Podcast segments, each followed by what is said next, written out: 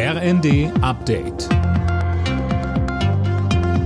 Stündlich neu. Auf den Punkt informiert. Ich bin Mia Hin. Guten Morgen. Die Blockadeaktion von Bauern in Schleswig-Holstein gegen Wirtschaftsminister Habeck sorgt weiterhin für jede Menge Kritik. Landwirtschaftsminister Özdemir warnte am Abend im ZDF davor, dass die Bauernproteste von Extremisten unterwandert werden könnten. Gleichzeitig betonte er, dass die Regierung den Landwirten im Streit um Subventionskürzungen nicht weiter entgegenkommen könne. Und weiter.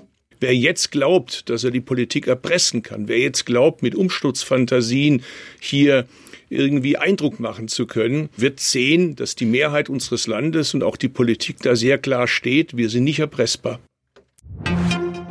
Die Bundeswehr ist jetzt erstmals mit Soldaten im Hochwassergebiet in Sachsen-Anhalt im Einsatz. Sie helfen im Landkreis Mansfeld-Südharz, Sandsäcke zu befüllen und zu verteilen.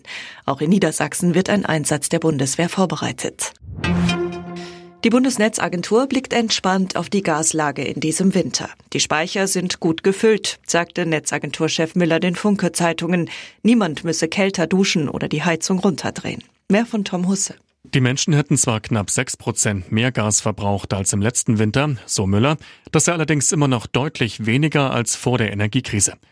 Gleichzeitig rief er die Verbraucher dazu auf, weiter achtsam mit Gas umzugehen, um das eigene Portemonnaie zu schonen.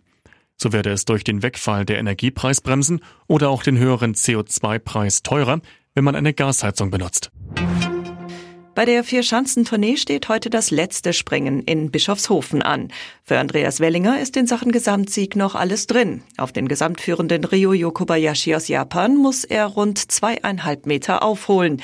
Die Quali hatte Kobayashi gewonnen. Wellinger wurde Neunter. Alle Nachrichten auf rnd.de